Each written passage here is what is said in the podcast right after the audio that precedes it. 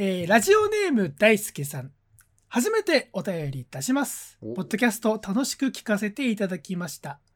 先週のお話の中で絵を描いているという話題がありました。回しましたね。うんその中で、昔は難しいことを考えずに、ただ意味もなく作りたいから作っている時代あったよな、と思い出しました。はいはいはい。えー小学校の頃、学校新聞が面白くなくて、勝手に印刷室に入り、自分で編集した新聞を出していたのですが、すげえな。プロパガンダじゃん。えー 最初はゲリラ的にひっそりと貼り付けていたのですが、ある日、近所の一個上の先輩、のぶちゃんが革命を起こし、えー4コマ漫画のみで構成された新聞を全校生徒分印刷して配布し始めるという出来事が起こりのぶ、ちゃん攻めてんすな先生たちは印刷室の紙の減りがやたら早い事案に気づき、バレました。バレでしょうねえー今、案外世の中との答え合わせばかり求められがちだったりして、少し窮屈さを感じているのですが、うんうんあの頃何も恐れずに、ただやりたいからという衝動だけで、目の前の出来事に突き動かされていった頃を、絵を描く楽しさを見出されたエピソードで思い出し、無駄な自意識のやり場は SNS に限らないよな、とぼんやりと聞きながら考えていました。えー新聞のぶちゃんの4コマ漫画が面白かったので自分のものよりも人気が出てしまったのですが後日なんでそんなに面白いのか探りたくて端から端まで読みふけっていたら、えーそれはドラゴンクエストの4コマ漫画をトレースしていることに気づいてしまいました。なるほどね。あ裏があったのーね。はいはいはい。えーのぶちゃんを問い詰めたところ何も言わずにやめるわと言い何も作らなくなってしまったのぶちゃんに少し悪いことをしたなと思いつつもうん彼は彼なりに好きなことをしたかったんだろうなと大人になってしまった今遠い日々のことを回想しています。うんえー、とどのつまり今は少し難しく物事を考えがちだよなと感じながら趣味と仕事の境界線や人生謳歌について見つめ直そうと緩やかに思い出に浸っています。これからも聞きたいと思いますということですね。ありがとうございますすね。冒頭からちゃんとね、感想のメールが来るっていう、この。しかもちゃんとオチありのエピソードメールでしたね。ありがとうございます。素晴らしい。のぶちゃんのなぶちゃん。僕にとっての早瀬翔が大輔さんにとってののぶちゃんだったっていうね。俺さ、この話さ、ちょっとね、俺ののぶちゃん的エピソードがちょっとあって、はいはいはい。俺ののぶちゃん。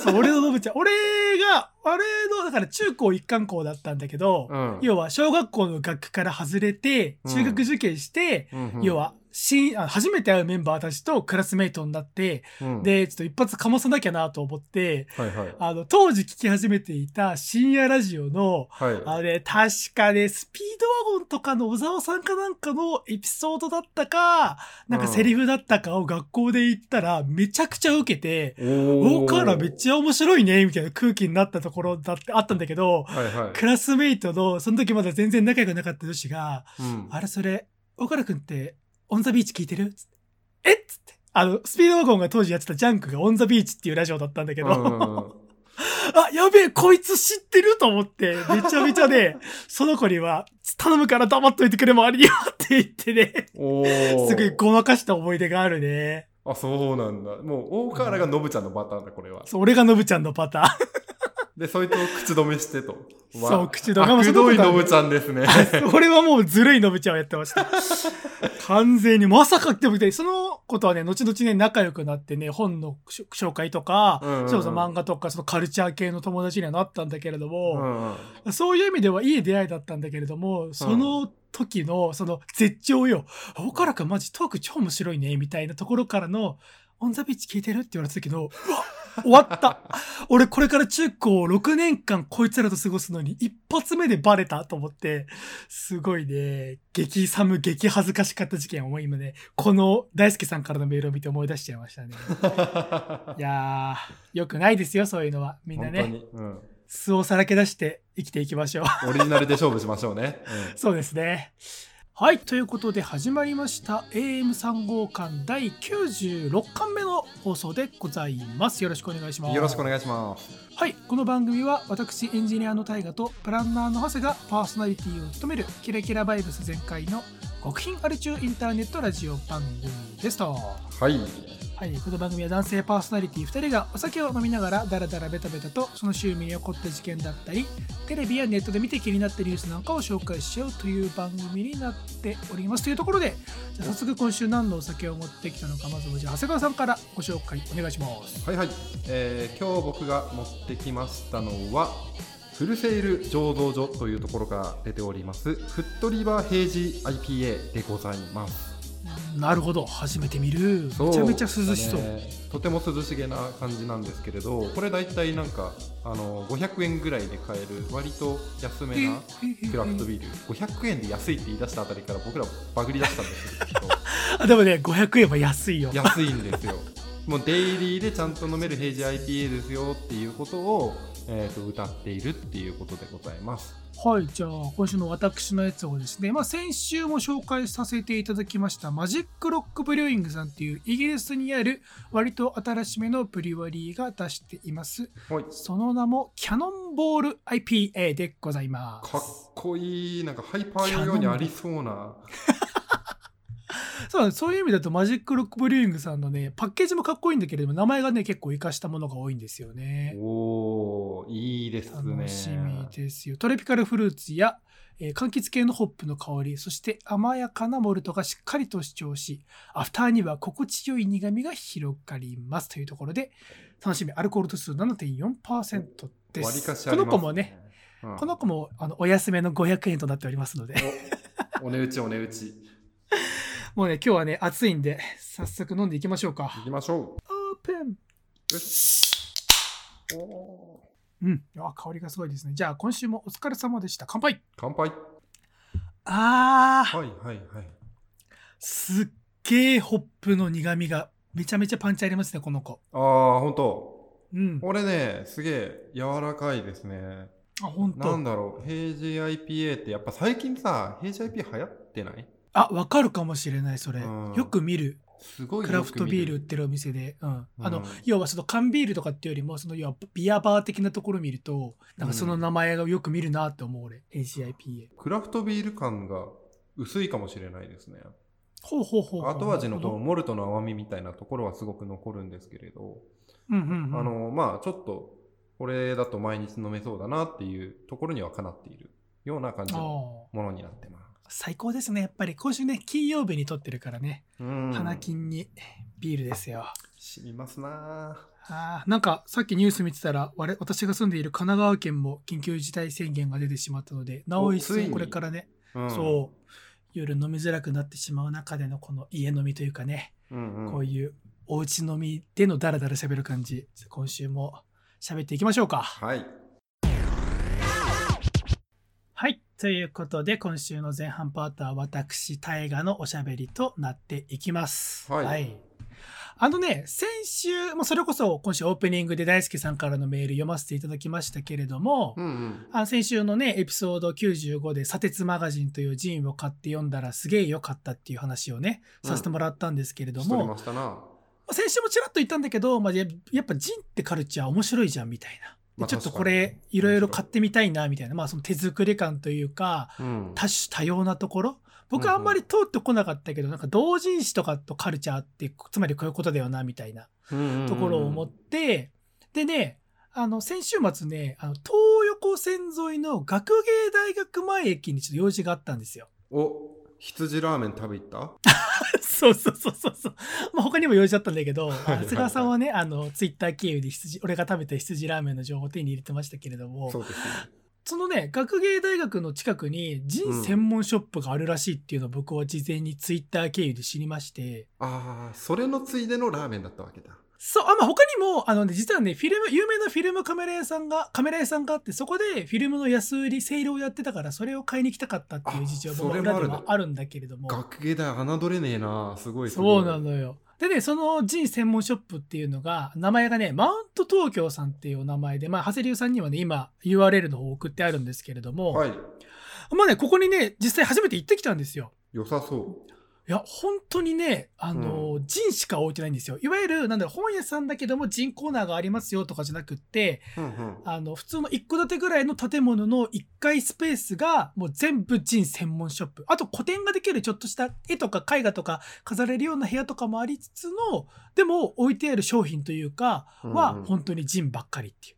でねこのね、ジンもね、なんだろうな、クオリティがバラバラなんですよ。あの、クオリティ、ここで言いたいクオリティっていうのは、その、ものの良し悪しというよりは、その、うん。印刷技術とか、その、製本のクオリティみたいなところ、内容とかじゃなくてね。だからそういう意味だと、本当に、デザインとか勉強してないんだろうな、みたいな、素人なんだろうな、みたいな、これパワポで作ったやつ印刷してんのかな、みたいなやつとかもあれば、うんうん。ゴリッゴリに、あ、多分デザイン系の大学とか、服飾系の大学とかやってるのか、で出てるのか、通ってるのかな、みたいな人の、まあ、人っていうか作品とかも置いてあったりしてね、すごいだからあ、いろんな価値観あると思って、すごい素敵な空間だったんですけれども、はいはいはい。まあ、一個だけ、あの、問題というか僕の勘違いだったんですけれども、まあ、最寄り駅は学芸大学前駅じゃなくて、駒沢大学駅前だったんですけれども、ああ、そっちだったのか。この突然の田舎者じゃねえか。そうなのよ。東横線じゃなくて田園都市線だったで、長谷川さんのね、住んでる方向だったっていうね。そうだよ。俺3.5現在だから、本当に東北県内かもしれない。そうだよね。そうだよね。全然ちげえじゃねえかっていうところで、そう、そこの、だから、えー、田園都市線駒沢大学駅前のところ、徒歩じ、駅から10分ぐらい、住宅街の1本入ったところにポツンとあるところで、うん。でね、僕以外にも本当にお客さんが結構、分かりづらいところにもお店は正直あるんだけれども、お客さん結構いて。でね、店員のお姉さんがすごく気さくな方で、俺よく分からずに行って、わあ、ジンめっちゃあるわと思って見てたら、すごい話しかけてくれて、優しい。そう、こういうのがあるんですよとかっていう紹介とかも全部してくれて、このクリエイターの方は今度個展とかもやられるんですよとか、ぜひ来てくださいとか、そういう紹介までやってくれて、うわ、いいじゃん。でね、その店員さんがさらに面白いことを教えて、面白い、教えてくれたことで面白いなと思ったことがあって、はいはい。このね、マウント東京さんって、うんあの、店内に本当に冗談じゃなくて100個ぐらいジンが置いてあったんだけれども、うん、あの、半年に1回総入れ替えするんだって。おそのタイミングを狙って作ったら意外との置いてくれるそうまさにそれで言うと、僕が行ったのが先週の日曜日、7月11日だったんですけれども、うん、今こ、僕が行ったタイミングで展示したものは、8月頭だから再来週にはもう終了予定で、はいはいはい。で、1ヶ月間ぐらいお店をお休みして、9月からまた全部総入れ替え、新しいジンを陳列して開店するっていう。で、お店の人がちょうど今ぐらいが、あその応募をしているタイミングで、うん。素人の方からプロの方まで、マウント東京さん置いてください、僕のジンって言ってくれれば、どういう選定基準かわかんないけれども、うん。なんか基本的には応募してきてくれた人全員のものを置く予定なんですよって言われて、あ、それすごいですね、みたいな。だから、うちは本当いろんな、何これみたいなものまで置いてあるんですよ、みたいなことを正直言ってたけれども、でもね、本当面白くって、でさらにこれ面白いなと思ったのが、店内の一角には、基本的にはジンなんで、まあ、売ってるものなんで、裏に値段が書いてあるんですけれども、うんなんかあるスペースのものは値段が書いてなくって、要は非売品だったんだけども、この非売品のジンは何なんですか？買えないんですか？って言ったら、あ、それは売ってるものじゃなくって、ポートフォリオコーナーなんですよって言われて、あ。の要はいろんなクリエイターの方がその自分の作品を1枚置くんだとその1枚で自分を表現、自分の良さを表現しなきゃいけないけれども、自分の作った、まあ、なんて言うんだろう履履歴書代わりではないけれどもそのアートブックみたいなことを人みたいな形にして置いておくことでそこでクリエイターさんを知って、まあ、ネットで買ったりだとか、まあ、ツイッターフォローしたりだとかみたいなそういう流れを生むっていうこともやってると。ほうなるほどね。そう。でねマウント東京さんのウェブサイトにはうんその僕が見たポートフォリオコーナーのウェブ版みたいなやつもちゃんとあってそれがねウェブなんだけれども今流行りの漫画アプリみたいな感じの紙がちゃんとペラってめくれるようなデザインになってたりして、ありますね。はいはい、そうそうそう。あそういうところもなんか手抜いてないなというか面白いなみたいなことをね思ったりで本当にいろんなものがあるんですよ。まあ、さっき言ったクオリティはバラバラなんだけどうん。なんか本当に落書きというかその女の子が手帳にメモしたような可愛いキャラクターみたいなものを書き集めただけのものだったりだとかうん。あとはもうめちゃくちゃ手の込んだもう一世一代みたいな絵本だったりだとかうんうん。あとはなんかもう奥様かおお母様かわかんないけれどもが行ったこの間のタイ旅行の日記みたいなえその時行った寺院とかのなんだ、ステッカーとかそういうのも貼り付けてやって、みたいなそういうやつだったりだとかはいはいはい、あとはまあね、あの僕なんか、ああ、いいなと思ったのが、あの、フィルム写真撮ったやつをフフォトブックにして置いてたり、写真集みたいな感じで置いてたりだとかで、ク本当無限に時間潰せるなって正直思っちゃって、うんうんうん、で、まあ僕、まあ無限にとは言いつつ、結局で多分2時間ぐらいいたんだけれども、うん。最終的にはね、4000円ぐらい使っちゃいまして、結構いったね。結構いった。あのー、4000円でどれぐらい買えるかっていうと、あの、うんジン3冊、うん、えっと、ポストカード、うんあとステッカー2枚かなうーん。そうそうそう。で、本当いい買い物したな、みたいな。帰ったからも楽しめるし、で、うんすごい素敵だなと思いつつ、あのね、今日はその、いろいろじゃあジン買った、せっかく買ったから、え、あの、AM3 号館でなんか紹介したいなと思って、一個話したいものがあって、それがですね、えっと、シマウマデザインさんっていう、まあ、グループなのか多分会社なのかちょっとわかんないんだけれども、うんうん。えっていうところに所属されている、てかそこの代表なのかな？中隆之さんっていう方が出されているエッセイ集 D45、D45? っていうやつ、をちょっと今日紹介したくってですね、これ、うんあの、ショーノートには、なんだ、オンラインサイト、オンラインショップサイトのうん。URL も貼っておくんで、ちょっと気になる方はそこチェックしてほしいんですけれども、はいはい、あの、この D45 ってやつは、うん。あの、中さんっていう方、この方がデザイナーの方で、うんでこの人がね、38歳の時から毎年ペースで発行している D シリーズの最新号で、で、この45とかっていうのは年齢で、つまり最初のこの中さんが38歳の時に出したやつは第1弾 D38 ってやつだったんだけれども、はいはい。だから何年だ？もう6、7年やってるのかな？うんうんうんうん。これがね、そこまで分厚い陣じゃないんだけれども、中身に何があるかっていうと、中さんが D45 だったら、この45歳になってからの1年間で感じた、まあ、その1年間の仕事のことだったりだとか、生活っぷりを通して考えたことだったり、変わったことだったり、気がついたことだったりを、たらたら、たらたら書いてあるだけっていうね。あの、ちょっとね、魅力をね、なんだろうな、この、言葉に置き換えて説明するのが難しいんだけれども、うん。まあ、年齢に合わせて45個の章に分かれているんだけれども、うんうんうん僕が買ったこの D45 はテーマが余白っていうテーマで、その余白っていいうワードから連想されるいろんなことを書いているんだけれども、まあ、じゃあ具体的にどんなエピソードを書いてあるのっていうのを、うんかいつまんで言うと、例えば、なんか愛犬のココアちゃんだったかな、名前忘れちゃった。愛犬のココアちゃんを、ある日普通に散歩連れてってたら、うんうん。なんかいつもと違う道をその散歩の道中歩いていると、ふと、あ、ここってココアにとっては初めて来た来た場所なんだよな、みたいなことを思って、うん初めて来た場所ってことは、これココアにとっては、つまりこれって旅なんだよな、みたいな。で旅と冒険って何が違うんだろうな。ワクワク感なのかな。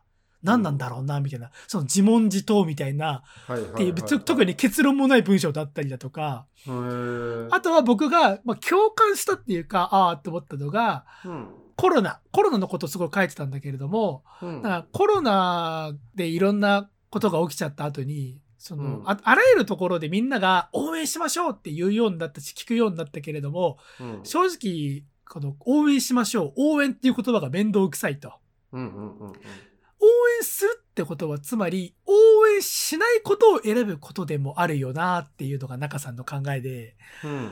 俺は I love all 精神で言いたい人間だから、応援しましょうって、何々を応援しましょうっていうのは、ちょっと耳障りなんだよな、正直みたいな本音を書いてたりしてて、うんうんあ、なんか俺はちょっとそれ共感できるなとか思ったりして、はいはいはい。まあね、特にさ、もうこういう、この2エピソードを持ってきた時点で察する通り、そんなになんか芯を食ったというか、新しい価値観をもたらすみたいなものではないんだけれども、うん。ああ、でもその45歳の、まあ、ご家族いるみたいなんだけれども、そのお父さんが考えることってこういうことなんだな、みたいな、まったりとした気持ちになれる文章あーなんで。ていうか思考の断片じゃないけど誰に向けて書くわけでもなくチラシの裏とかにあってもおかしくないみたいな。そうそうそうそう。そういうことがちゃんとこう一つのテーマにくくってかろうじて並んでいるっていう状態になってる感じか。そうそうそう。まさしく。だからね、だから何が言いたいかっていうと、この中さんの G シリーズって、うんその3号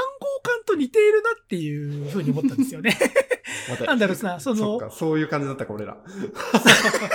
いや、なんだろうな、まあ日記ではない。別に何月何日どうこうしたではないけれど、ね日記ほど内向的ではないけれども、うんだから内向的どころか世界に発信してはいるんだけれども、うんとはいえ、じゃあちゃんと番組として枠組みを作って、その聞き手のことをめちゃくちゃ考えた番組かっていうと全然、あ全然ねんなことはないじゃんそ。そうそうそうそそうう。だね確かに何かを示唆するようなことを言ったかと思えばうん中身のない話で終始することもある。まあむしろその方が多いっていうところはこのなんか D シリーズとめちゃくちゃ親和性あるなって勝手に思っちゃって俺は。はいはいはいはいはいまあいい風に言うと、なんかその継続は力だなみたいな。要はこの中さんは、うん。例えばこの D シリーズが単発だったら俺そこまで魅力を感じないんだけれども、うん。俺が撮った D45 の時点で、多分ボリューム6とか7だったはず。だから毎年1号出してるペースって言ったからそれぐらいなんだけれども、うん。そう考えた時に、俺まだその D45 しか読んでないから前のシリーズ読んでないけれども、あ、こうやって文章を書くことを継続してきた人の文章なんだなっていう、なんか付加価値までいかないけれども、うん。なんか魅力が詰まっていたような気がしていて、ああなるほどね。まあ似たようなところで、あの、以前ハマっている YouTuber 紹介の時に僕が熱く語らせていただいた、安井、安井達郎さん。あ出た。岡原君の憧れの人ね。そう、俺の憧れの、相変わらず安井さんの Vlog ね、最近また更新してくれるようになって、必ず、あの、チェックするようにしてますけれども、なんかこのや、うん俺にとってのその安井さんの魅力もここに通じるかなっていう、なんだろうな。あえて、その、特別感があるわけではない。日常の、うんその生きている生活の中で考えることだったり、やってることだったり、その所作の中に、そうなんだろうな、 funny じゃなくって interesting な面白いことが詰まっているな、みたいな。うんところなんかね、すごい、まあ、これ、俺なんでこういうのにおも面白みをすごい感じているんだろうなっていうのを、が、まあ、なかなかね、語言言語化できないんだけれども、まあ、なんか一個、チープな視点ではあるんだけれども、共通点的に感じているのが、うんあの、要は商業集があんまりしないものがいいなっていうああなるほどね。ところ。そうそうそうそうそう。あの、今いろんなものが商業集するなって。で、俺が勝手に感じちゃうのもあるんだけれども、まあね素直に楽しめなくなっちゃってる自分がいるのかもしれないけれども、うんそのいろんなものに勝手に、あ、これはなんか金の匂いがするぞとか、こいつ結局お金儲け企んでんじゃねえのかみたいなことを敏感に感じちゃって敵視じゃないけれども、はいはいはいはいなんかそういううがった目で見ちゃう俺から見ても、この中さんの D シリーズとか安井さんの Vlog って、うんでもこれはお金にはならんよな、みたいな ところが、そう、あの、魅力なのかもしれないなっていう気づき。純粋に大原君がそれで楽しめているっていうことになるのか。なんでしょう、ね、そうそうそうああれに近いんじゃない？あの、2チャンネルで言うとスレッドであるじゃん。あの、嫌に儲けるって書いて、け剣謀って読むのかなあれ。あ、剣も、あ、あるね、あるね。うん剣謀思想がめちゃくちゃ強いんじゃない？大原君。あー、あるのかもしれないね。うん俺が儲かってないから剣謀しそうなのかな？何なんだろうな。わかんない。でそもそもだ、いや、だからそうなると、じゃあなんでそんな岡原さん商業集を嫌ってるんですかっていう別の問題にも当たって、そこはまだちょっと自分の中では解決しきれてない。別に。まあ折り合いつかないよ、これぶっちゃけさ。あの、大原君だってお金をもらって生活してるわけじゃん、会社からいや。そうそうそうそう。だから、そうなんだよ。そうだよね、確かに。でも露骨にそういうさ、きっと大原君の中では、あの、じゃあ例えば、えこれをやったら1000万もらえますって言って自分の意に沿わないことだったとしたら、イエスって言わないでしょ、きっと。あ、言いたくないなっていう自分はいるね。わかんない。実際に1000万が目の前に積まれたらよだれ垂らして やりますって言っちゃうかもしれないけれども、あの、その生きてる時点での、まあ、哲学までいけないけれど、スピリットとしては、そういうのに左右されたくない、まあ、自分自身はっていうのが、ああ、でもまああるそうありたいっていうのはきっとそうだよね。そうだね。今回の転職とかそれに結構近いじゃない、大原君。あー近いかもしれないね。うんまあ大企業じゃないけれども、ある程度名のある企業からあんまり、な 名のない企業って言うとすげえ語弊あるけれども、まあ小さい会社で挑戦してるところに移動したから、うんすごいなんかでも俺はその岡原君が出した PV を見た時にああこういうことでお金を稼いでいたいんだとかっていうよりかはお金というよりかは自分の時間をこういうふうに使いたいんだっていうのに近い感覚はあったね。うんそうだね。なんか、そうだね。ああ、だからそこなのかな、結局。自分がそうありたいから、他の人も、そうやってやってる人に勝手にシンパシーというか、を感じちゃうのかもね。ああ、それは一個あるのかもしれない。で逆にさ、そうなった時に難しいのが、こういうコンテンツって、うんあの、向こうから教えてくれないのよ。あ要は広告、広告なんて絶対出してくんないから、その人たちからは。こっちから積極的に見つけていかなきゃいけないから、うんちょっとね、まあ大変、まあそれはそれで面白かったり、今回のマウント東京さんとかまさにそういういろんなものを知れてよかったんだけれども、うん難しいんだよね。性格はアクティブじゃない。普段そういうところに行ったり出向いたり調べたりしないけれども、好きなものはそういうところに置いてあるものっていうね、あの今だから変革を求められてます。アクティブな人間にならなければいけないっていう変革を。俺から見たらだいぶアクティブだと思うけどなだってあなた神奈川県の外れみたいなところから駒沢まで来たわけでしょ？結構アクティブだよ。うん。わざわざ行きましたよ。俺寝てたいもん。隣の駅だとしても寝てたいもん。これを聞いた時にじゃあ俺今週行っちゃおうかなって思うかどうかっていうそのアクティブさというか。はいはいはい。なんでしょうね。動機がねそんなにがっつりあるわけじゃないんだよねきっと俺にはそこに対してああ、なんなんでしょうね。まあでも、それは、そまあで。も形質の違いではあると思っていて商業集のするもの嫌いだって言ってたけど、俺なんかバリバリ商業集のするものしか作ってないから正直、うん、いや広告屋なんてそんなもん。本当に。まあ確かに広告屋にこの話してるのめちゃめちゃ面白いなって今俺自分の中で面白い。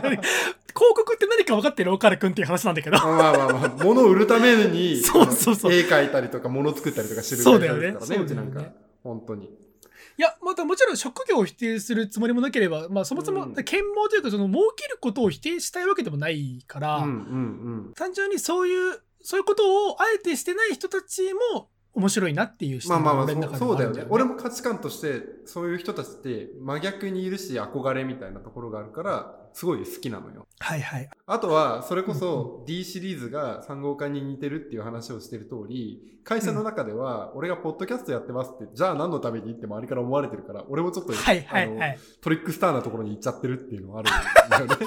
確かにね。何その、うんポッドキャスト？誰か、何？に聞いてんの誰かみたいな。いや、特にそんな大人数は聞いてないんですけど。みたいな。っていうか人数教えてもらえないんですけど、みたいな。マジで俺会社から説明ができない。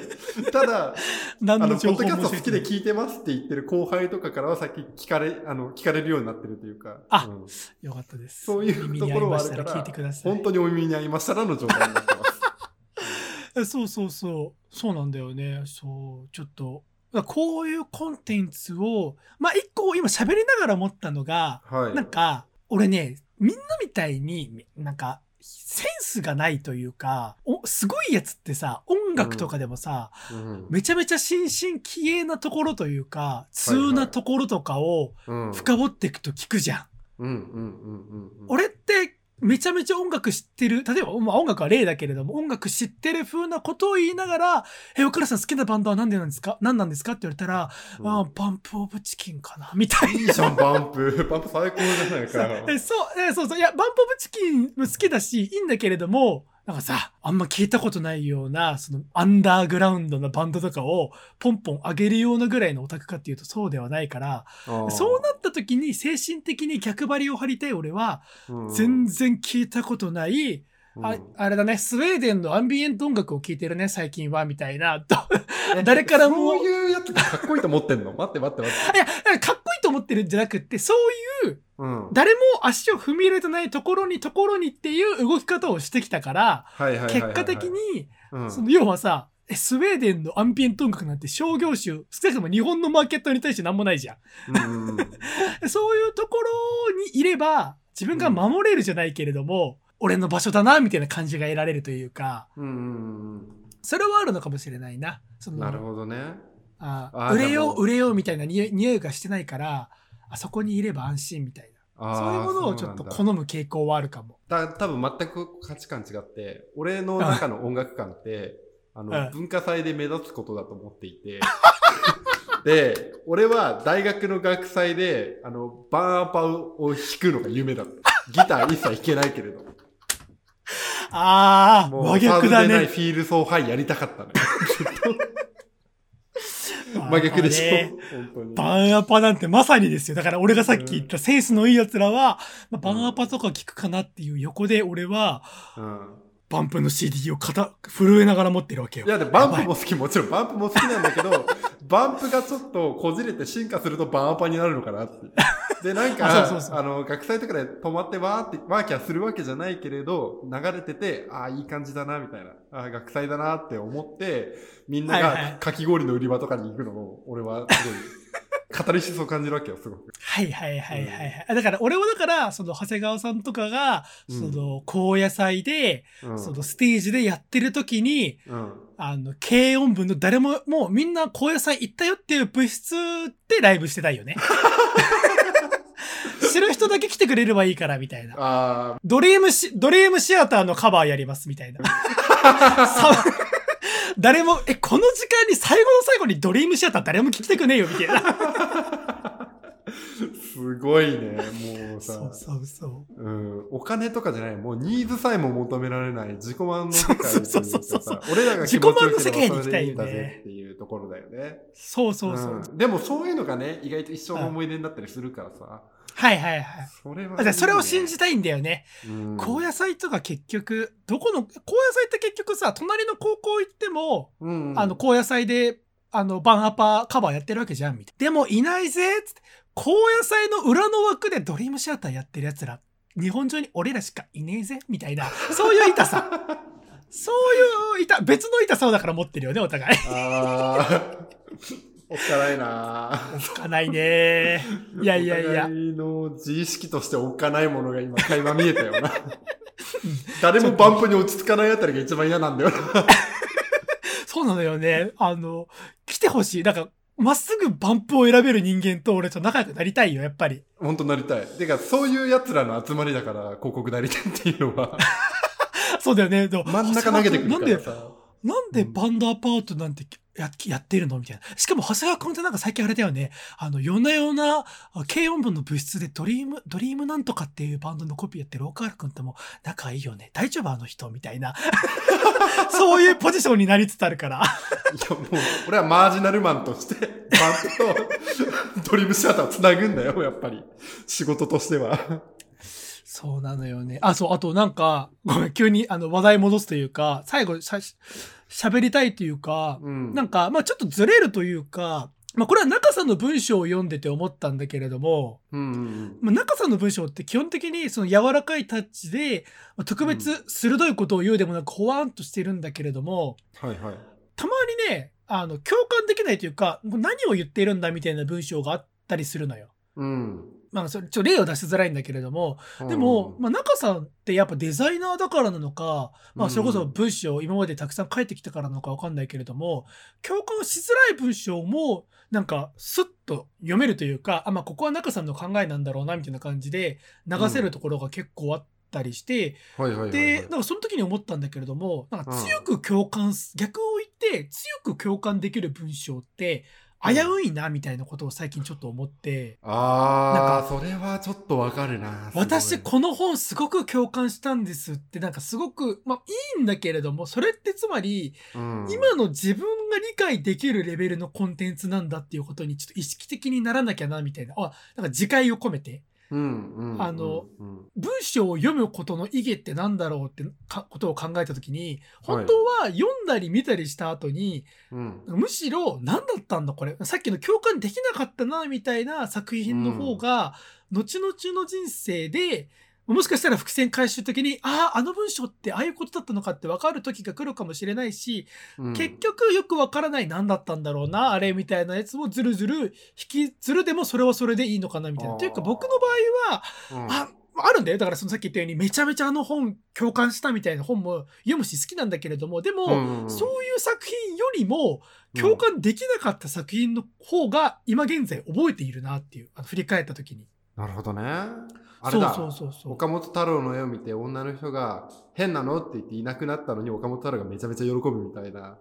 え何それ？あそんなことあったんだ、なんかねあでもなんかわかんない。ちょっと今のそうそう自分の中にど毒を持っててそういう章があったと思っていてあで岡本太郎はそれがすごいたぎるというかはいはいなんだっていう話をしていて、ああああ、うん。あでもなんかそちょっとまあ俺はそれで言うと岡本とあの提供する側じゃないけれどもだからそのそ女側の目線としてうん。何これ？岡本太郎の意味わかんないんだけどって言えることをちょっと楽し,、ま、楽しもうなかなっていう気持ちになった。そうだよね。理解できないから否定,、うん。否定するのはもちろん違うしむしろそれを楽しめるようになっていきたいなみたいなことを最近ねちょっとふと思ったんですよ。ね。まあ、中さんの文章だけじゃないんだけれども、ううんん、なんか自分の輪郭を広げていくみたいなところに近いよね。そのそうそうそう。だから価値観というか、うん。中に自分の分からないものをちょっと触れとくみたいな。あここ壁あるんだっていうその壁が何の壁なのかその向こうに何があるのかを理解する必要はなくって、壁の存在だけ理解しておくっていうことは実は結構重要なんだなっていうことに最近ね、まあ、それこそいろいろさ図書館行ってよくわかんない本とかを読むようになって、なおさらうん思うようになってますね。うん。なるほどねやっぱりなんかそう広告とかに置き換えられると見られてなんぼの世界だから。てか注目集まんない広告なんか広告じゃないから。はいここを狙って作んなきゃいけなかったりバズったものが正義みたいな感じの価値観がすごく広がっているからさうんうん。バズんなくてもいいものってあるよねっていうことを俺はなんか見直したいしなんかそういうものがあの駅広告だったりだとか新聞広告みたいなところであの価値がちゃんと担保されてきたところがデジタルが強くなればなるほどなんかそういうものがね駆逐されていっちゃうみたいあなことに対してはよね。すごく俺はなんだろうな自分の中でもやっとしたものを抱えて仕事してるなって思うよ。だ昔の広告とかってさ、まあ、俺、うんそんなに広告オタクじゃないからあまり適当なこと言えないけれどもさ、うんその噛みし噛んで味が出るような広告とかって結構あったと思うのよ。あの俺、本当にそうなんでうそれで言うとその過去のあの80年代とかの CM を見るのがすごい一時期好きだったからうんすげえあるんだけども、あこの CM いいなみたいな。要は電化製品の CM なのに田園風景を14秒ぐらい流して最後パナソニックなんちゃらなんちゃらってで出るだけの CM とかって広告的には、えそれもっとちゃんと商品の紹介とかした方がいいんじゃないのって思うんだけれどもでも心に残るのはあのよくわかんない田園風景の感じがあなんか結構後々まで残るなみたいなそういうさうん。噛み締めるような広告って、まあ、やっぱりだから今の時代うん。SNS とか写真撮ってあげるとかになった時に、なんか伸びづらいじゃない？あの、まあね。噛み締めるようなものよりもパッと見てすぐシェェアできるものってなった時に、減ってっちゃうから広告の面白さって何なんだっけみたいなのはあるだろうね。まあねそう。例えばサントリーのウイスキーでさこれ94年、1994年のやつなんだけれどはいはい。そこに対してのコピーで恋は遠い日の花火ではないっていうのがあるわけですよ。恋は遠い日の花火ではない。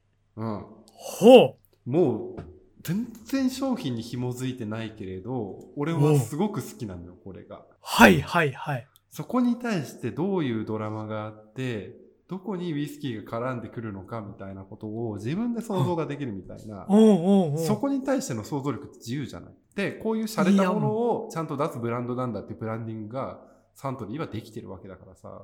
確かに。あ、でも俺がさっきちょっと、例え下手だったやつだあったけれども、これはまさにそういうことだよ。そういうこと、うんそういうこと。本当に。想像させてくれる見た後に。うん。こういうものがだんだん減ってっちゃうと、広告ってだんだんつまんなくなっていくんだろうなっていうことは、あの、うんうん日に日に仕事しながら思いますよね。うんはあ、そうだよね。こういう、そう、こういうコンテンツをね、もっともっと摂取していきたいよね。そうなんですよね。うん。どこにあるんだろうなっていうね。こんなものがデジタルでやったらマジで受けなくて怒られるんだろうなと思いながら日々仕事してますよ。確かにね、うん俺、今の業界わかんないけれども、でもまあ、素人から考えても、このコピーを今の時代出すのは相当、相当上を黙らせる力がないと厳しいだろうね。本当に賞とか取ってる有名な CD とかじゃないとはいはいはい。勇気を持って出せないな。まず社内で潰されそうっていう感じ。そうよね。まあまあまあ、なんか、そういうコンテンツ、まあ今日はその中さんのね、うん、D シリーズの話とかしたし、まあ前は安井さんの Vlog の話とかしたけれども、うんちょっと俺の中でそういうコンテンツは見つけ次第ここで報告していきたいと思っているんで、いいですねぜひぜひ今後もそんな大河原コーナーをお楽しみにというところで、ちょっと長くなってしまいましたが、今週の大河パートでした。はーい。あの、AM3 号館を96巻、約はい2年間、我々はやってきているんですけれど、はい。まあ、いろいろなものに触れてきましたね。そうですね。漫画。うん。でジンもさっきやりましたし、うんうん。あとなんだ？ドラマとかもやってましたしね。いろいろとそうね、話してきたんだけど、いこれについて話したことないんじゃないかっていうものが一個ありまして、そんなことありますなんかありました？それがですね、ゲームですよ、岡原さん。ゲームね。はいはいはい。うん確かに喋ってないなっていうのはあるな。言われてみれば。多分お互いやってないんでしょうね。そうなんだよね。お互い、少なくとも長谷川さんのこの後のトーク展開知らないけれども、めちゃめちゃゲーマーではないよね、お互い。少なくとも絶対。そうだね。ううんん。そうなんですけれど、はいはい。なんかやっぱりね、ゲームのニュース最近すごく目についてまして、ニュース？うんうん。そう、例えばなんですけれど、スーパーマリオ64って岡原さんご存知ですか？任天堂64のソフトですけど。あの、やってました。やってました？あはい。本やってましたよ。僕は全クリしましたよ、もちろん。当おー、そうなんだ。俺はね、任天堂64買ってもらえなかった子だからさ。あの、うん瓶な人だったんですね。瓶ではないあです。瓶ではない ちょっと待って瓶ではない。あの、瓶というよりは、なんて言うんでしょうね。幻覚の幻ですかね。玄関、あ、玄の方か。弦の方の家だったんですよ、なかなか。はいはいあとは、その、リビングでゲームやることを良しとしなかったんですよね、親が。あ、玄だね。弦でしょ？あ弦のではなくテレビゲームが映っているリビングを親が許さないっていう、おしゃれスピリッツみたいな。はあ。そういうもの。に、こう、打ち負けて、俺はね、任天堂64持ってなかったんですよ。はいはいはい。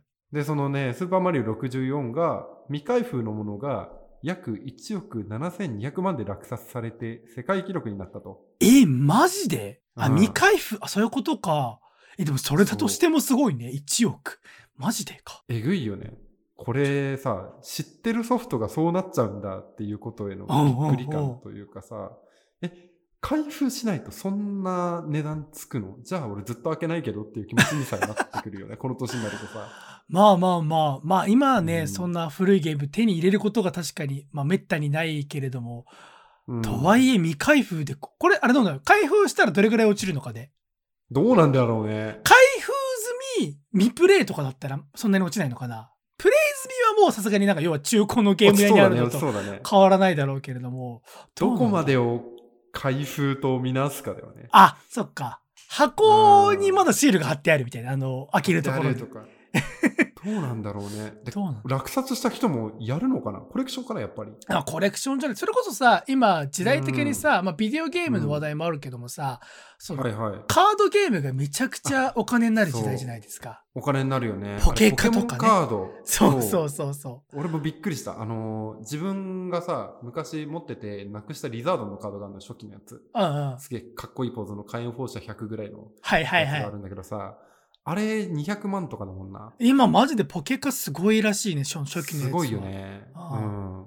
あれ、お泊まり保育の時になくしたの一生忘れねえなと思いながら。200万をなくしたわけで、あなたお泊まり保育で。びっくりするよね。そうわと。あ、でも俺もあれ、ブルーアイズホワイトドラゴンの初期のやつを小学校時代になんか友達と、あの、当時別にブルーアイズそこまで珍しくなかったから、なんかカードをかけて勝負して、うん。レッドアイズ、あの、友達のレッドアイズと俺のブルーアイズをかけて、うん勝負して負けて、そいつにホワイあのブルーアイズ持ってかれたい。当時はショックだったけど、うわ、マジかみたいな感じだったけれども、はいあれも今数百万でしょすうわごいよね。小学校の校庭で数百万の取引が行われてたわけだよ。ういやいやいやいや、まあ、当時はそんなことないんだけれども。本物のデュエルだよ。ね、これね。手に汗握るドローみたいな、そういう話になってくる。とそうだよ。遊戯ボーイだよ。本当の意味で、マジで。そうそうそうや。そんなことをね、うんあの、やりつつあったんですけど、あの、任天堂64ないって話したじゃないですか、僕。買ってもらえなかったって話。で、なんだったら俺、幼少期にゲームをちゃんとや、買ってもらったことがないのよ。あ、そう。そう。だから、本当に現なお家だったんだね。マジで現な家で、あの、それこそ、スーパーマリオもそうだし、スマブラとかもめちゃくちゃよ、友達の家でしかやんないから弱いし、うんうんうんうん。あとはもうさ、昔何やってたみたいなドラクエの話とかで盛り上がるじゃん、一通り。はいはいはいはいそ。こにも馴染めないし、ああ、うんうんうん。そっちじゃなかまあったら、ファイナルファンタジーに行くじゃない、みんな。そうで、あ、ドラクエやってないですって言うと、あ、じゃあ FF 派だったんだって言われた時の、そうそうそうあ FF もやってないんです、みたいなね。はいはいはい。そう。っていうのに、一切混じれないっていうのに、ちょっとこう、負い目じゃないけれど、ずっとその、現代家のもののカルマみたいなのを背負ってさ、ああの、生きてきたわけですよ。うんうんうん。そこでなんかいろいろとあの失ったものだったりだとか今ちょっと損してるなと思えるエピソードが 結構あってさああ、でもそんな話すげえわかると思う。俺共感できるよ。あ本当？うん大原くんってゲームやってた？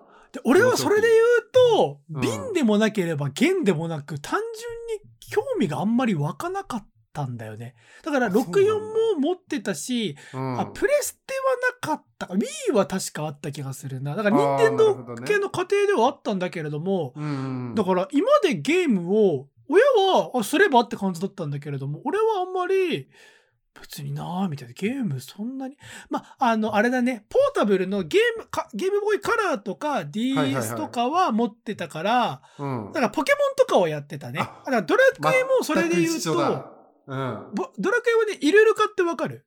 うんうんイルルカっていうし、まあ、シリーズから派生したようなちょっとサブエピソあのタイトルなんだけれどもそれだけやってるからだから全く分からなくはないんだけれどもうん。あだから FF も点だけやってるしみたいな。だからみんなみんなと全く話が合わないかっていうと合わないわけではないんだけれどもそれこそ FF とかだとえじゃあ何？どのシリーズが一番好き？私は7だな。私は5だなみたいなトークになるとあ、俺は10しか知らないです、みたいな空気になるみたいな。あドラクエもイルルカしかやってないです、みたいはいはいはいはいな。はい。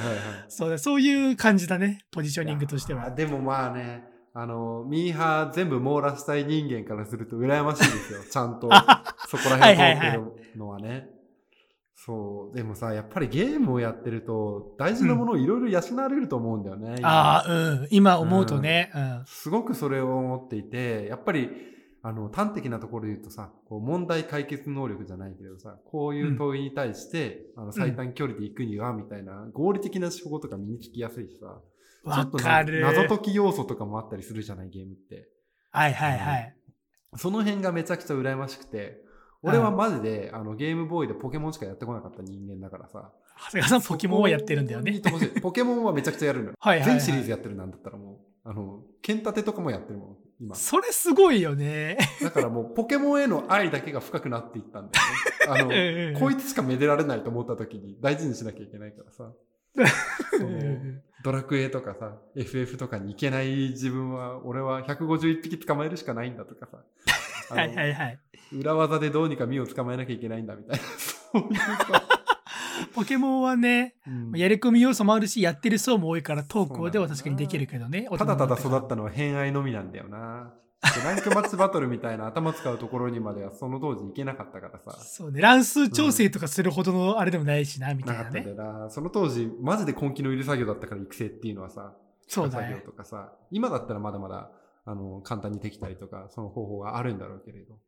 そういうさ、あの、偏った考え方をさ、ポケモンによって培われていって、僕が今構成されているんですけれど、はいはい。あ、やっぱりいいなと思ったのはさ、あの、ドラクエの生みの親がさ、あの、ヤフーニュースに今日載ってまして、ほう。ドラクエの生みの親。うん。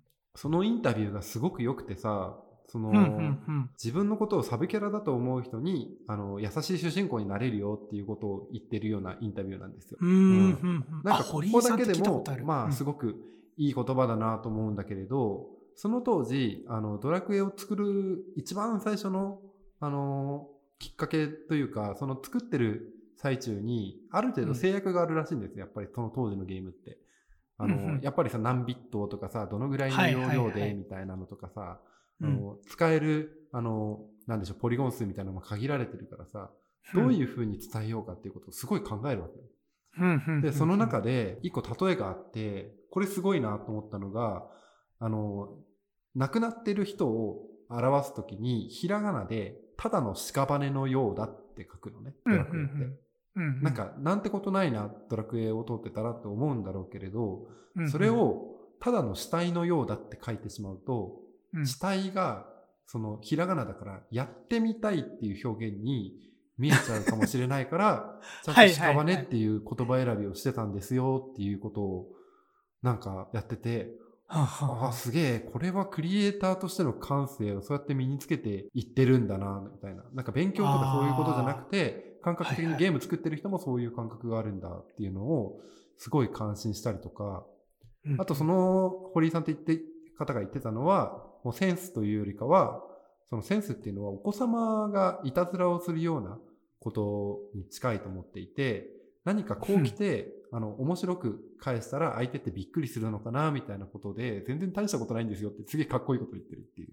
ああ、なるほどね。うん。そこを見たときにゲームって作る人も頭いいし、やるやつもなんか培われてるし、いい文化なんじゃないかなっていうことを、俺はなんか、あの、自分がやってこなかったがゆえになのかもしれないけど、強く今はそれを感じてるんだよね。で、一方そのね、さっきもね、やれ広告がどうだとかさ、あの話をしていたと思うんですけれど、なんでしょうね、デジタルが進めば進むほど広告で悪くなっていくんじゃないかって思う一方で、あの、技術力によって面白くもなるなっていうことを思うんですよね。はいはいはいはい。それが、えっ、と、岡田君には送ったんですけど、一番最後の URL。ゲームが、うんえー広告を進化させる予感。カンヌライオンズ2021全体レポートってやつなんですけれど、うん。その、今、広告が単純にデジタルで、あの、面で露出するだけじゃなくて、ゲームの中に組み込まれて、よりこう楽しいものだったりだとか、受け入れらられやすいものとして、えっ、と、進化しているんだよっていうことを言っているうんレポートなんですね、これが。で、僕は、あの、去年のものの中で一番好きなやつが、えっ、と、ウェンディーズって、あの、わかります？あ、わかります、お店チェーン店ね。みたいなのがあるんですけれど、うん。ウェンディーズがフォートナイトとコラボしたってやつがありまして、はあ。知ってます？その話。え、知らない、その話は。なんか、スーパーウェンディーズワールドっていう、その一枚の、あの、広告のタイトルなんですけれど、うんただ、その広告をパッと作るだけじゃなくて、奥行きとしてゲームの中のムーブメントがあって、そのまず、そのウェンディーズの中の人が、あの、フォートナイトでアバターを作るわけですよ。はいはいはい。あの、ウェンディーズって赤ずきんちゃんみたいな赤毛の女の子が、あの、うんあしらわれてるから、そロこに沿ってね、あの、アバターを作るんですよ。赤い女の人でうんうんうんバキバキの感じの人。うん、で、その人がゲーム内の冷蔵庫をずっと壊し続ける おうおうおうの。うん。なん何やってるんですか、ウェンディーズさんっていうことを、まあ、ネタ明かしをすると、ウェンディーズは冷凍肉を使わないから、こんな冷凍庫はいらないんですって言って、ずっと壊し続けるっていう。はあ、そこそういうねはいはいはい。メッセージ性というか理由があるわけね、ちゃんとね。で、それを見てユーザーが、おい、粋だなって言って、あの、周りも全部れ冷蔵庫壊し始める。あ、ムーブメントとして起こるそうそうそう、ムーブンメントとして、それがインターネットミームみたいな感じになって、SNS とかでも波及していって、みんなで冷蔵庫ぶっ壊そうぜっていうことをやったっていうのが、あの、カンヌを取ったっていう話があって。はあ、それが缶の、あ、なるほどね。そうそうそうそう。それがね、グランプリなんですよ。うん。はあ。すごいなと思って。これ、よくあるじゃないやっぱりさ。あの、任天堂とかでも、俺は全然やらないんだけどさ、あの、あれとかあるじゃん。えっ、と、イカのやつ。イカのやつ。イカのやつ。スプラトゥーンね。スプラトゥーン、そう。はいはいはい。スプラトゥーンとかも、あのさ、ペンキでさ、こう、ぬ、多いマスの方が勝ちじゃん。俺もざっくりしかわからないんだけど、あれとかも、なんか期間限定とかで、赤いキツネ緑のタヌキに合わせてやったりとかさ。ああ、あれはね、なんかその対決というかテーマが決まってね、月ごととうんうんかなんかマッチングでやってたりするけど、それのテーマがそういう広告的な役割を果たすこと、ハッシュタグでトレンド入りとかっていうのはよくあったね、確かに見てたそうそうそうそうそうそう。ああいうのを見てるとね、ゲームに乗り遅れて、俺ゲームいいやって思ってるのが、だんだんだんだんちょっとこう、追い目というか、はいはいはい。今にまで響いてきてんなっていうことを、あじゃあもとも思とそのやっぱうん。オンラインゲームというか、そのネットワークでつながる、まあ、オンラインゲームと、そのうん。ツイッターとかで SNS の親和性がすごい高いから、そうだね。リアルな現場に広告出しましたとか、誰も見てない、そのテレビとかで広告出しましたよりも、みんながその時間やってるゲームの場でみんながつながってるところに、うん、広告的なアクションを起こす方が、あの、影響力というか結果は大きいなっていうのを言われてみれば確かになっていう感じはしますね。僕もそんなにゲームするわけじゃないけれども。はいはい確かにな。そうだよね。人通りの多いところに広告出しましょうで、振り向いてもらえなかったら、みんながちゃんとわちゃわちゃ動いてるところに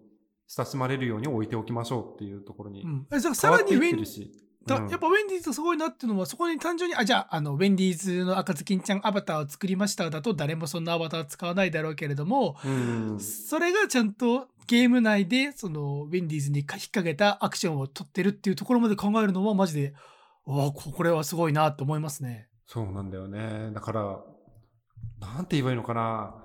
俺ちゃんとゲームしなきゃいけないんじゃないかなっていう気がしてるんだよね、最近。ああ、確かに広告の人はあるかもね。そうそうそう。でゲームの商材とかもさ、やっぱりゲームが得意な人とか、あ、これ知ってますっていう人の方が来やすかったりするしさ、そういうものに近づいた方が楽しい仕事ってできるんじゃないかなってちょっと最近ね、あの、思い始めてるんですよ。うんはい。あ、だからあれだね。あと、ゲームの種類によってやってる層とかっていうのは、ペルソナじゃないけれども。なんかターゲティングもしやすそうだしね。そうだね。エイペックスやってる層と動物の森やってる層で出すべき広告の差っていうのは、なんか、この広告を渋谷に出す、池袋に出す、どっちに出すべきよりは簡単そうな気はするしね。まあ確かにね。そうだよね。それがまあちゃんとデータとしても出てるだろうしね、ゲームそうそうそう。そうそうそう。数字出るだろうし。まあね、オチはないんだけどね、そういうことを最近すごく思っていて、だから幼少期に俺自分の子供ができたら、めちゃくちゃゲームやらせたいなと思ってんだよね。ああ、なるほどね。うんまあ自分が子供の頃やらなかった分じゃないけれども、そうそうそうそうそう。まあ今、今みたいな時代の流れとか広告の流れとかを見てて、なおさら思うわけね。そうそうそうそう。俺はもう多分、あの、弦の家だったから、あの、塾に行きなさい、お勉強しなさいっていうことで、あの、それを最小限に収めるためにゲームっていうのを買わ、ん？買わなかったというか、あ買ってもらえなかったっていう状況なんだけれど、うん。なんか時代によってその価値観もまた変わっていくんじゃないかなっていう気がしてるんだよね。変わってくだろうね。うん、それこそわかんないけれども、そね、今裏でサマーウォーズ、金曜ロードショーでやってるけれども、オズみたいな世界がどんどんどんどん進んでったら、当たり前のようにそういうゲーム界での広告とかマーケティングというか、うんうん。そういうのは手法も増えていくだろうし、当たり前になっていくだろうからね。全くうん現だと、じゃあ本当に勉強しかできない人間になっちゃうよね、みたいなね。そうなんだよね。だからといって勉強ができないっていうやつを作るのも、あの、心苦しいところって結構あるじゃない。ある程度、それこそ、あの、額を持って、広告会社に入って、ゲームもやってますっていう柔軟な発想ができて、重宝されるっていうのが理想形だけどさ、その素地が全然なかったら、ただのゲーマーになっちゃう危険性もあるわけよ。だあれだね、あの、すあの、リスナーさんに聞きたいのは、そんな、まあ今トークしてもらって十分分かってもらえただろう、この長谷川さんと俺のふわふわゲームトークから 分かってもらえただろうから、なんかそういう人におすすめのゲームとか教えてほしいよね。あ、そうだね。そういうのをやり込みたいっていう。な、な、何からやるべきなんだろうね。動そうだね。物の森は多分ね、二人ともね、そんなね、あの根気よくログインできるキャラじゃないからね。無理だね。うんとはいえ、エイペックスはちょっと友達に一回やらせてもらったけれども、何が何だかマジで分かんなかったから、ああいうのわかんない？わ。難しすぎるしエイムとかわかんないね。うんはいなんかね、あれはちょっと、あ、これは上級者だ。その人も、うん FPS でいきなりこれやるのは確かに上級者だね。練習場で、ちょっと練習積まないとだねって言われちゃったから、はいはい。それぐらいの層の人にね、ちょっと良さそうなゲームとかなんだろうねスプラトゥーンじゃない？やっぱ。アスプラってやっぱ任天堂のゲームになる任のかな天堂じゃない？あれ結構シンプルだし、ね、武器とかもいろいろあるし。あの、俺スプラトゥーンだけ、あの、有吉とかで見ちゃうんだよね。実況動画みたいなの。あ、そうなんだ。うん。そうそうそう。スプラトゥーンとかだったらできるのかなまあ俺、メテルギアソリッドとかやってたから、あの、隠れながら、はいはいはい。出て撃つみたいな、そういうやつはできなくはないからメタルギアソリスプラッドも通ってねえんだよな。ああ、メテルギア、まあ小島さんの考え方が、俺はちょっとそれで言うと入り口が変で、小島さんのインタビューとか考え方が好きだからっていう理由でうん。始めたら、うわ、これは海外映画パロディオンパレードですわと思ってめちゃくちゃハマったんだけれども、あれはストーリーめちゃくちゃすごかったしね。まあ、あれはほぼムービーゲームだから、映画だから。でも今結構さ、あの、映画顔負けのクオリティのやつとかもあるじゃん。スパイダーマンガンガンあるだろうね。とかさうんうん映画を模して何かしてるやつとかね。ああいうのも気になるけど、バイオハザードとかも今結構クオリティ高いんでしょ？バイオハザードはクオリティ高くなってるらしいけども、でも俺は4までぐらいしかあんまり怖いなって思わない。あ、やってんじゃん。あ、で、バイオハザードはでもね、5まで、5までやったね。あそうなんだ。俺友達の家のケルベロスがすごい怖かったっていう記憶しかないよ、バイオハザードあ。、それで言うと俺ホラーゲームは結構やってる。あの、サイレンっていうホラーゲーム知ってます？ああ、聞いたことあるよ。うん。サイレンっていうホラーゲームめちゃくちゃ好き。あれはね、なんだろうな。あの、俺世代にはぴったりというか、うん要はそのエヴァンゲリオンじゃないけれども、そのストーリーを理解するのがめちゃくちゃ難しい。要は世界、世界がルループものなんだけれども、うんうんあの、え、この時じゃあ、この、要はクリアはできるんだけれども、え、じゃああの時あのキャラクターは人間だったの？屍だったの？みたいな。あ、そう考えるとあの時は、ああいう気持ちで、ああいうことしてたんだ、みたいな。あの時のあのキャラの不可解の行動は、つまり、ループしてたからだったの。そういうね、なんか謎解きとか、そういう要素がすごく強いから、ちょっと面白そうじゃんそれはサイレンは超面白いですよ。ちなみに、サイレンめちゃめちゃおすすめですけれども、サイレンは、あの、少なくとも、僕がやってた2010年頃までの話で言うと、うんあの、世界で一番難しいホラーゲームって呼ばれてたんで、あそうなんだ そうあのぜ全部コンプリートクリアするのはマジで至難の技って言われてたんだけれども、でも、僕が始めたのは3出た時で、3はめちゃくちゃ簡単です。まあ、ちょっとグロいんだけど、3は。おお3は割と簡単だし、あの話も、はあみたいな感じで結構納得もできるし、みたいな。ーなるほどね。でうん。いいなあ。ゲゲームやりてえなすげえ。そうそう。いや、でもゲームやりたいよね。うん。ちょっと、ちょっと思うな。今ねうちに任天堂スイッチが全く使われずに早1年ぐらいあります。え、じゃあなんで買ったの？あの会社のビンゴ大会で当た当たったんだよね。ああ、言ってたね、この番組でなんか。そうそうそう。でそれでポケモンだけやってもういいやと思って置いといてる状態なので。ああ、なるほど。何かしらねちょっと触りたい気持ちはあるな。でちゃんと引っ越したらね w i f i とかも引いてね。いいゲームオンラインで。オンラインでいろいろやってみたい気持ちはすげえありますよね。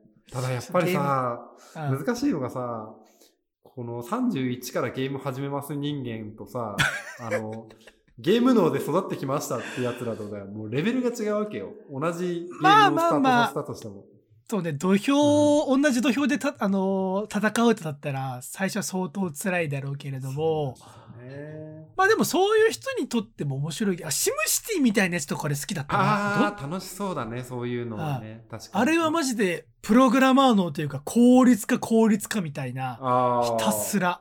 いいね。あとはあれじゃあの、うんやっぱり俺ヤクザ脳だから今龍が如くじゃない？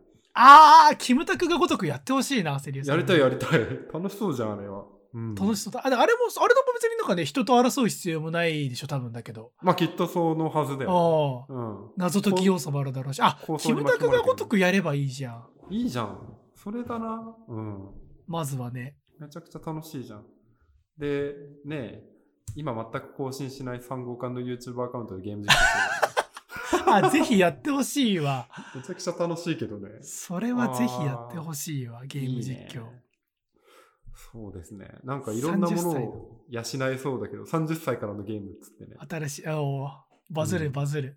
バズるか。バズりはしないだろうけど。ああ、いいねちょっと俺は見たいねバズんの難しいんだからな。ちょっとやってるけど。すげえ雑に言っちゃった、今。バズる、バズるっつって。いやでもやっぱりそういうね、素質だったりだとか失われたものはね、少しずつ取り戻していかないとね、うんいかんなということはね、思ってますので、ぜひぜひ、あの、本当にリスナーの皆さんもおすすめのゲームがありましたら、ゲームの思い出とともに、あの、メールしてください。以上、長谷川パートでございました。はい、エンディングパートです。おい。待ってくれよ、俺さ。うん。この窓を閉め切ったさ、6畳のさ、自室で喋ってるけど、汗びちょびちょだよ。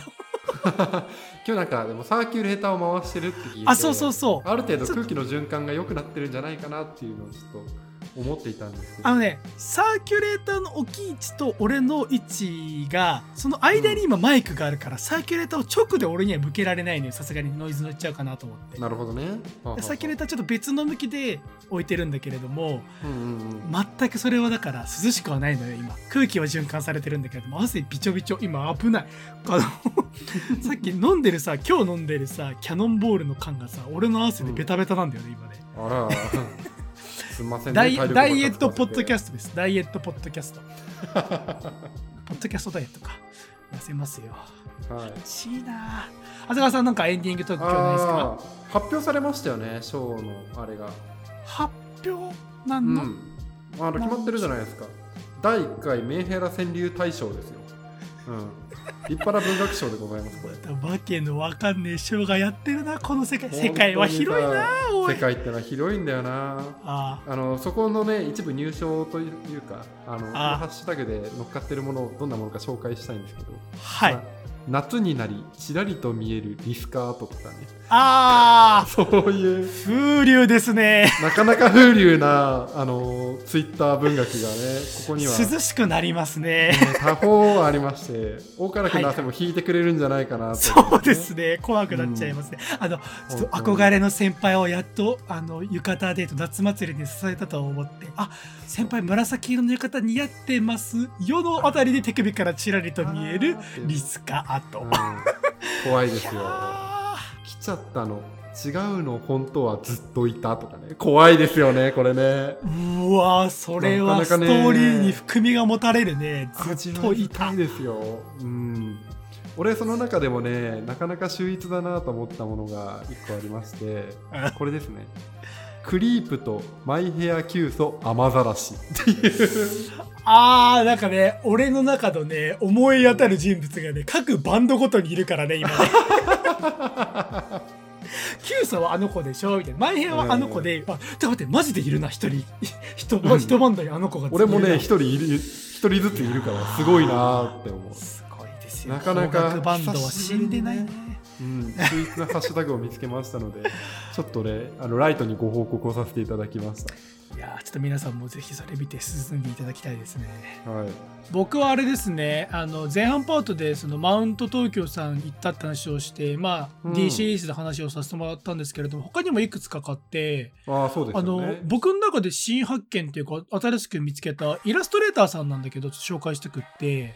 うん。あのね安尾レンジさんでいいのかな？ちょっと読み方英語のあれがちょっとわかんないけれどもこの方のイラストがね僕痛く気に入っちゃってねうん。ちょっとまあパンフレあのイラストレイラスト集みたいなやつを買っちゃったんだけれどもはいはい、まあなんだろうイラストなんで言葉で説明することは全然ないんだけれども多分ね同じ世代ぐらいの方なんじゃないかな。ちょっと全然違ったらあれなんだけれどもうんうん。世代的には同じぐらいのおそらく方でどういうものは結構いろいろあって生物のものもあれば動物あの生き物だったりもするんだけれども、はい。あのモチーフが結構図形的幾何学模様円とか四角とかそういうものをベースにそれらを複合的に混ぜ合わせていろんな彩りをつけながら、まあ、これは人間に見えたりこれは動物に見えたりこれはバナナに見えたりみたいなものを作ってる人でちょっとね、まあ、いやあのショーノートにインスタグラムとツイッター載せておくんでうん。ちょっとね色合いがね年代とかわかんないけれどもちょっと古めかしい90バウハウスっていう有名なデザイン学校が昔あったんだけれどもドイツに。あの、ん。そこのデザインを想起させるようなシンプルな図形を組み合わせて何か一つのものに見せるみたいなね。うん。あのマウント東京さんいいのはこの僕が買ったイラスト集確か1000円ぐらいなんだけれども、うん。まあ、やっぱさ絵画ってさ絵画として買うとさ、まあ、2万3万ぐらいしちゃうわけよ、まあもっと高いの全然ピンキリだけど。確かに確かに。そうそうそう飾り用に額縁入ってると、でもこういうイラスト集みたいなやつあのペラ紙がまとまってるやつだったらその数千円で手に入るんで,、でマウント東京さんもさっき言ったようにポートフォリオコーナーがあったりして、うん。あのそういう感じでねあんまり気負わなくても、まあ、アートに触れるっていうと大げさだけれどもいろんな作品に触れることが見ることができるっていう意味でもおすすめですね。なるほだからどね美術館とかってなるとちょっとハードル上がるけれどもみたいな人はぜひ行ってみてほしいですね。うんうんうん。僕の僕彼女さんと言ったんですけど彼女さんもすごく痛く気に入ってくださいまして。おう。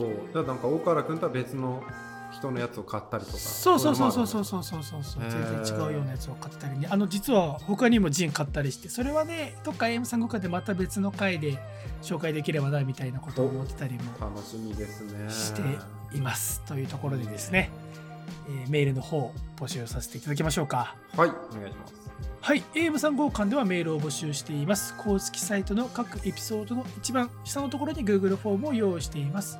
そちらから番組に対するご意見、ご感想の方をご投稿いただけますし、それがめんどくさいよという方は Twitter で、ハッシュタグ3号館 350CN をつけてつぶやいていただければ、番組パーソナリティ2人必ずチェケラーしておりますので、ぜひぜひごつぶやきよろしくお願いします。はいはい、喋ってまいりましたが、以上、AM3 号館第96巻の放送でございました。